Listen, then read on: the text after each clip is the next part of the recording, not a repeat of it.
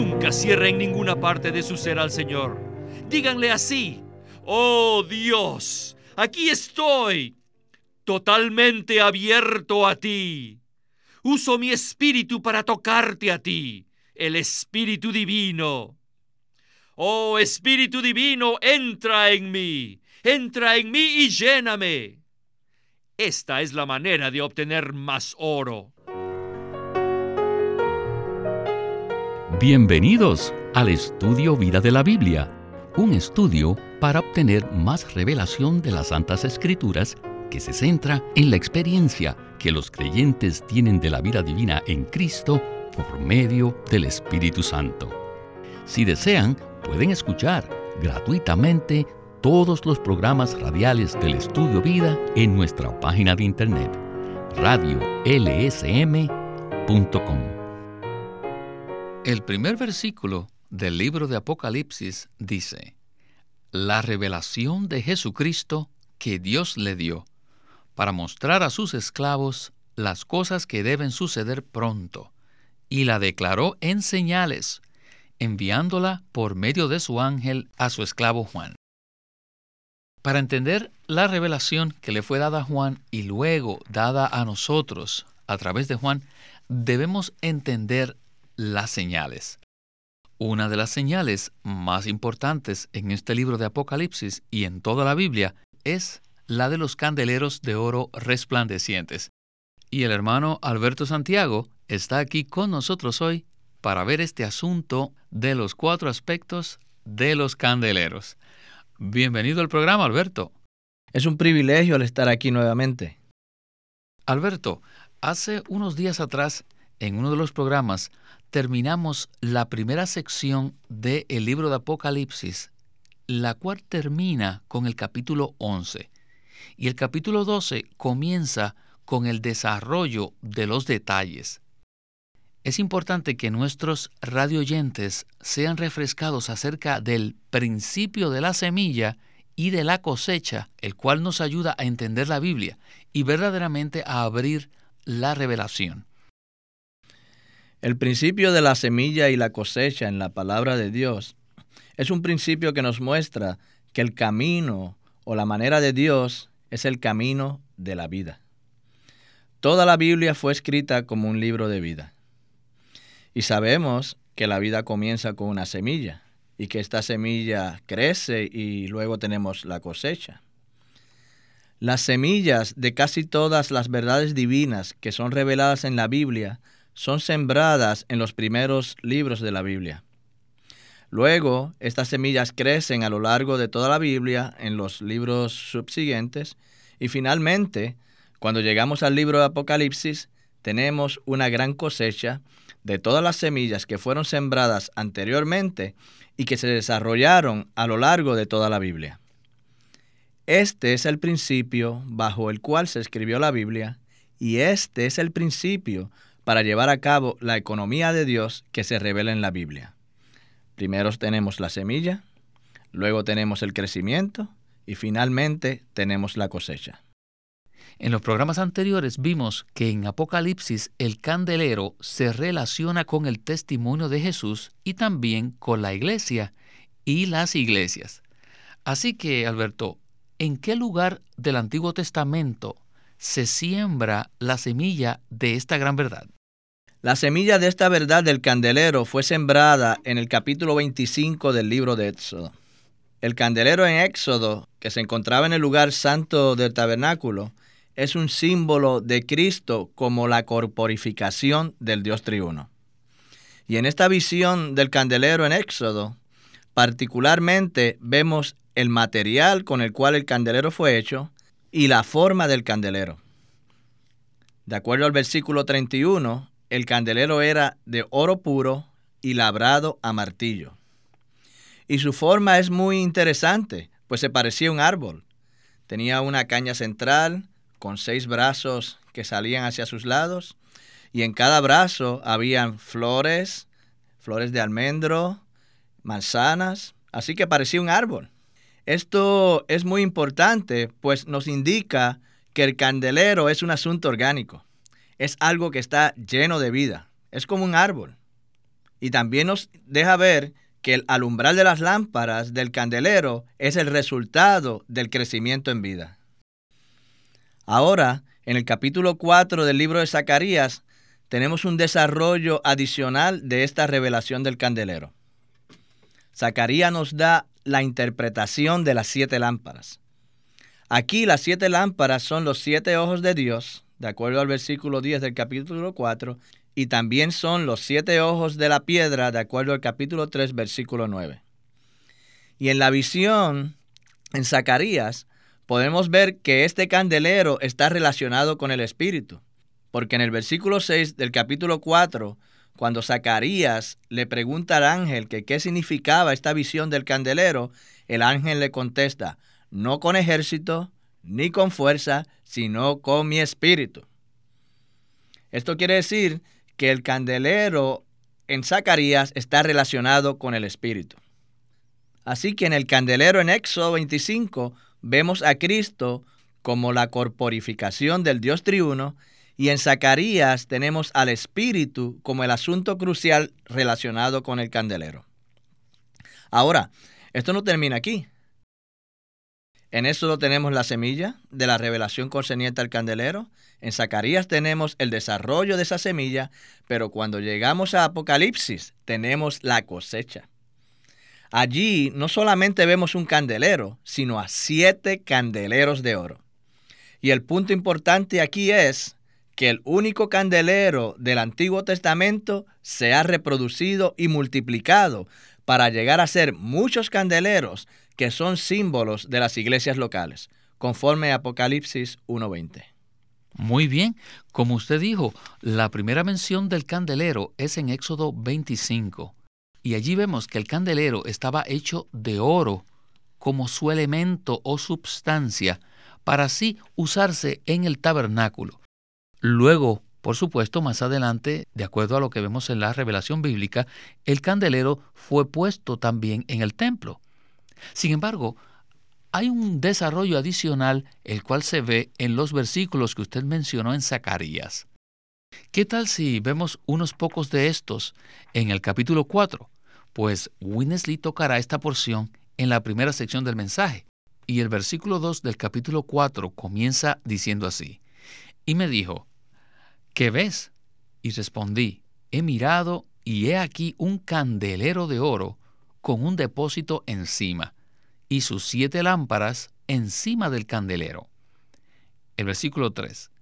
Y junto a él dos olivos, el uno a la derecha del depósito y el otro a su izquierda. Y el versículo 4. Proseguí y hablé, diciendo a aquel ángel que hablaba conmigo, ¿qué es esto, Señor mío? Vayamos ahora al versículo 6. Dice, entonces respondió y me habló diciendo, Esta es la palabra de Jehová a Zorobabel, que dice, No con ejército ni con fuerza, sino con mi espíritu, ha dicho Jehová de los ejércitos. Y el versículo 10 dice, Estos son los ojos de Jehová que recorren toda la tierra. Alberto, ¿no le parece que son unos versículos muy impactantes. Y todos estos están relacionados con el desarrollo del candelero. Bueno, con esto estamos listos para comenzar nuestro estudio vida de hoy. Adelante con Winnesley. si no hubiera iglesias locales, entonces la revelación de Dios y la manifestación de Dios no tendrían ninguna destinación, ninguna meta. Hay muchas cosas que son importantes en la Biblia, pero ellas no son la meta. Las iglesias locales sí lo son. Todos tenemos que ver esta meta muy crucial. Las iglesias locales son la meta. En la Biblia, la palabra iglesia no se encuentra en el Antiguo Testamento. Ya sabemos eso, ¿verdad? La primera vez que se usó esta palabra fue en Mateo 16, 18. Pero en el Antiguo Testamento sí encontramos varios tipos o figuras de la iglesia. Y sin duda, el más importante de ellos es el candelero, el cual se menciona por primera vez en Éxodo 25. Pero si la revelación estuviese solamente en ese capítulo, no podríamos comprender que el candelero está relacionado con las iglesias. Así que necesitamos leer la segunda mención del candelero. Y al llegar casi al final del Antiguo Testamento, en Zacarías 4 se ve una vez más el candelero, pero allí aún no se puede ver claramente la iglesia. Pero de todas maneras, en Zacarías vemos cierto progreso y cierto desarrollo, porque en Éxodo solo tenemos el candelero con las siete lámparas y no se nos dice nada de la interpretación de las siete lámparas. Pero en Zacarías encontramos una interpretación concreta de las siete lámparas. Zacarías nos dice que las siete lámparas del candelero son los siete ojos de Dios. Sin embargo, Zacarías no es un libro de consumaciones, así que tenemos que avanzar hasta llegar al último libro de la Biblia, Apocalipsis, donde encontramos de nuevo a los siete candeleros. Y este libro también revela que los siete espíritus son los siete ojos de Dios. Y no solo eso, sino que también son los siete ojos del Cordero. Así que si juntamos todos estos versículos, podemos ver que este candelero ahora incluye a Dios, a Cristo, al Espíritu, al Redentor y a los materiales de construcción. Finalmente, si unimos todos estos, tenemos la consumación, que es las iglesias locales. Alberto, me gustaría tomar una frase que Witness Lee usó al principio de su hablar y desarrollarla un poco. El hermano Lee dijo algo así, que sin los candeleros de oro las iglesias locales no habría destino para la revelación divina o su manifestación. Me parece que esta es una expresión que es muy significativa. ¿No le parece? Ciertamente lo es, hermano Víctor. Esto concuerda con toda la revelación del Nuevo Testamento. Al principio del Nuevo Testamento, ¿qué es lo que tenemos? Tenemos a Cristo como la corporificación del Dios triuno, llegando a ser un hombre y viviendo en esta tierra. Podemos decir que este Cristo es el candelero de Éxodo 25. Luego, este Cristo fue crucificado para lograr la redención y fue resucitado al tercer día y en su resurrección, conforme a 1 de Corintios capítulo 15, versículo 45, este Cristo en la carne, como el postrer Adán, fue hecho espíritu vivificante. Así que aquí tenemos a Cristo como el espíritu, lo cual es el resultado de su muerte y resurrección. Y podemos decir que este Cristo, como el espíritu vivificante, es el candelero de Zacarías el cual enfatiza el asunto del espíritu. Pero esto no es la meta, porque eventualmente vemos que este Cristo, que vino a ser el espíritu vivificante, entró dentro de muchísimos creyentes para hacerlos los hijos de Dios, lo mismo que Él es. Pero aún esto todavía no es la meta, porque simplemente tener creyentes individuales no es la destinación de la revelación divina. De hecho, estos muchos creyentes son los miembros del un solo cuerpo universal de Cristo. Queridos hermanos, el Nuevo Testamento es bien práctico. El Nuevo Testamento nos muestra que estos millones de creyentes se reunían y vivían juntos en iglesias locales. Esto lo podemos ver claramente en el libro de los Hechos y todas las epístolas de Pablo, de Pedro, etcétera, en el Nuevo Testamento. Así que este un solo candelero, Cristo, que vino a ser el Espíritu vivificante por medio de su resurrección, eventualmente entró dentro de muchos creyentes que llegaron a ser iglesias locales. Esta es la revelación del Nuevo Testamento. Alberto, este es un tema inmenso. Así que regresemos a Winnesley, porque él va a desarrollar estos cuatro elementos cruciales del candelero, a saber, su sustancia, su forma, su expresión y su multiplicación. Adelante con el estudio vida. Si leemos las tres secciones de la Santa Biblia, Éxodos 25, Zacarías 4 y Apocalipsis 1, que mencionan el candelero, podemos ver que hay cuatro aspectos que debemos experimentar. Y son, número uno, la esencia. Número dos, la forma. Número tres, la expresión. Y número cuatro, la reproducción del candelero. En primer lugar, tenemos que participar del elemento, o sea, la esencia, la substancia del candelero, que es oro. En segundo lugar, tenemos que permitir que esta substancia de oro tome una forma específica, a saber, la forma del candelero. Pues el oro no es un elemento amontonado, sino que tiene la forma de un candelero. En tercer lugar, tenemos que experimentar su expresión, la cual se manifiesta en el resplandor de las siete lámparas. Y en cuarto lugar, vemos la reproducción del candelero. Así es que tenemos que experimentar estos cuatro aspectos, el elemento, la forma, la expresión y la reproducción del candelero. Muy bien, pero miren, el oro representa a Dios. Pero supongamos que no tenemos el oro. ¿Cómo podríamos formar el candelero? Cuando solo Dios mismo es el elemento. Necesitamos a Dios mismo como el elemento. ¿Y qué es Dios? Miren que no digo quién es Dios, sino qué es Dios.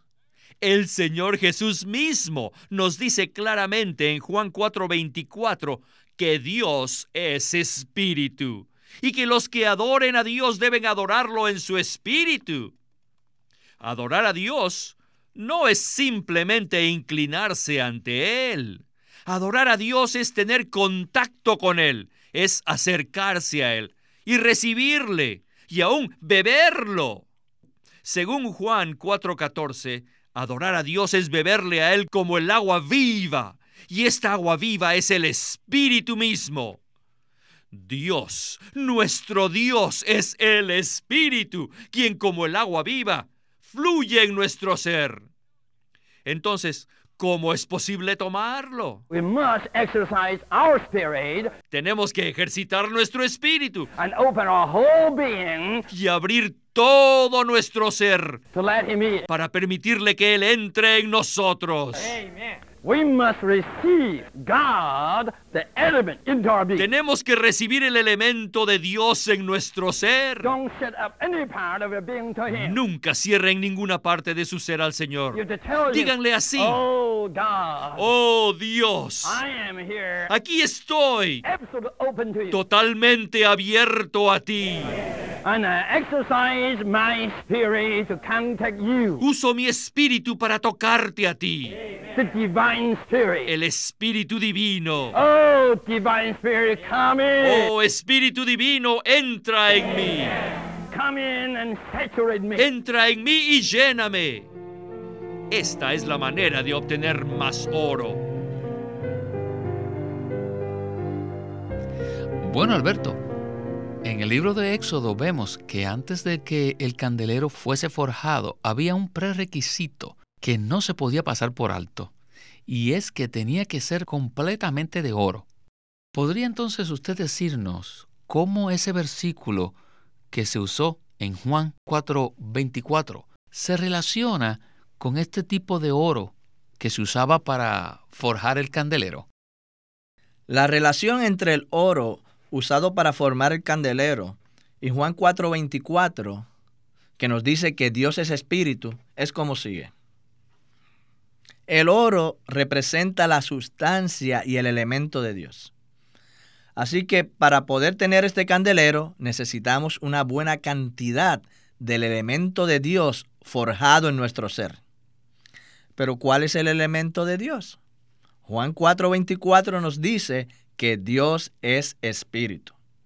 Así que, ¿cómo podemos ganar este elemento de oro que es Dios mismo? Bueno, la manera es, como muy bien dijera nuestro hermano Lee en el mensaje, que necesitamos abrir todo nuestro ser a este Dios maravilloso, quien es espíritu, y beberle como el agua viva y permitirle que llene todo nuestro ser con Él mismo como el elemento, como el oro, como el espíritu mismo. Mientras más elemento de Dios tengamos en nosotros, más capaces seremos de ser parte del candelero, porque solo el oro dentro de nosotros puede ser parte del candelero. Pues bien, en esta última sección queremos tocar ese asunto de que necesitamos más elementos de Dios y que también necesitamos ser formados. Para ello, regresemos a Winnesley. Si ustedes tienen mucho oro, es bueno. Y si siguen obteniendo más de Dios, ¡qué excelentes! Es muy bueno que tengan bastante de Dios y que se enriquezcan de Él. Pero escuchen, ¿son ustedes aún individualistas o son una entidad corporativa? Necesitamos llegar a ser un edificio, ser corporativos. Entonces, aun cuando estemos edificados y aun si tenemos mucho oro, miren, ese oro necesita ser trabajado a martillo para darle la forma del candelero. Les digo, y después de eso, aún necesitamos los siete espíritus. De otra manera, estaríamos muertos. No podremos resplandecer ni expresar a Dios. ¿Ven esto? después de ser edificados. Todos necesitamos día tras día, día y noche, al Espíritu séptuplo de Dios. Para que nos llene, para ser llenos del Espíritu. Y es posible hacerlo en todas partes, Podemos ser llenos del Espíritu en la calle, en la esquina, donde quiera que estemos. Es posible ser llenos del Espíritu séptuple. Resplandeceremos, rebosaremos. No seremos como llantas sin aire, sino que estaremos llenos del neuma. Ninguno de nosotros debe estar desinflado como una llanta baja. Sino que todos debemos estar llenos del neuma. Tenemos una gasolinera en el tercer cielo para que nos pueda llenar todo el tiempo. Llenos de neuma, llenos del Espíritu. Cualquier día, en cualquier momento, podemos ejercer nuestra función. Y esta no será solo una actividad, sino que será el resultado de ser vivos y de estar rebosando del Espíritu. Solamente ocúpense de estas cosas la substancia, la edificación, la expresión y ser llenos del Espíritu. Les digo, así tendremos la reproducción. La reproducción de la iglesia es simplemente la multiplicación de la maravillosa expresión de Cristo como el Espíritu vivificante de una manera práctica. Y esto preparará el camino para que el Señor regrese. Amén. Alberto, todavía quedan dos aspectos que necesitamos cubrir antes de concluir el programa, y son la expresión y el asunto de la reproducción. Para que los candeleros puedan brillar o resplandecer, las lámparas necesitan estar llenas de aceite.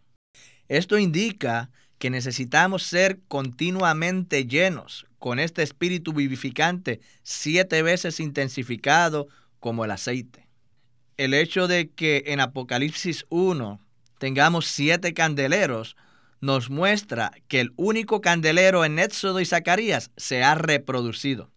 Y es a través de esta clase de reproducción, de esta clase de esparcimiento de los candeleros por toda la tierra, que en tantos lugares hoy hay tantos creyentes que están llenos del Espíritu como el oro y que se están reuniendo juntos y viviendo juntos en iglesias locales. Amén. Gracias Alberto. Realmente fue muchísimo lo que había que cubrir en un tiempo tan corto, pero realmente fue un placer tener la oportunidad de tener sus comentarios de estos puntos tan maravillosos. También fue un gran placer para mí.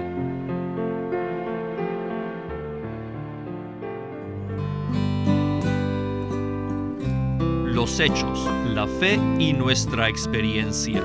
Un nuevo libro de Watchman Nee publicado por Living Stream Ministry. Este es el primer nuevo libro que se publica de Watchman Nee en los últimos 25 años y consiste de una serie de charlas que él dio acerca de estos tres puntos, los hechos, la fe y nuestra experiencia. Los hechos se refieren a todo lo que Dios ha hecho a favor del hombre. Todo lo que ya ha sido realizado son ahora los hechos que existen y lo podemos comparar con el dinero en una cuenta del banco. Y la fe es lo que utilizamos para apropiarnos de estos hechos. Por fe aceptamos y reconocemos los hechos como tales. La fe es como gastar el dinero que está en el banco. Y nuestra experiencia es tomar nuestra parte, o sea, disfrutar lo que Dios ha hecho, lo que Dios logró por medio de la fe. Un hermoso tomo de casi 200 páginas sobre estos tres puntos. Los hechos, la fe y nuestra experiencia, un nuevo libro de Watchman Nee. Watchman Nee llegó a ser cristiano en la China continental en 1920, a los 17 años de edad, y ese mismo año comenzó a producir sus primeros escritos. En casi 30 años de ministerio se demostró claramente que él era un don especial que el Señor dio a su cuerpo con el fin de adelantar su obra en esta era. Queremos animarlos a que visiten nuestra página de internet libroslsm.com. Allí encontrarán los libros impresos del ministerio de Watchman Nee y Witness Lee, la Santa Biblia versión recobro con sus notas explicativas y también encontrarán folletos, himnos, varias publicaciones periódicas y libros en formato electrónico. Por favor, visiten nuestra página de internet libroslsm.com. Una vez más, libroslsm.com. O llámenos a nuestro teléfono gratuito 1-800-810-1149. 1-800-810-1149. Además, si desean, pueden comunicarse con nosotros enviándonos un correo electrónico a estudiovida.com lsm.org. Una vez más, estudiovida.lsm.org.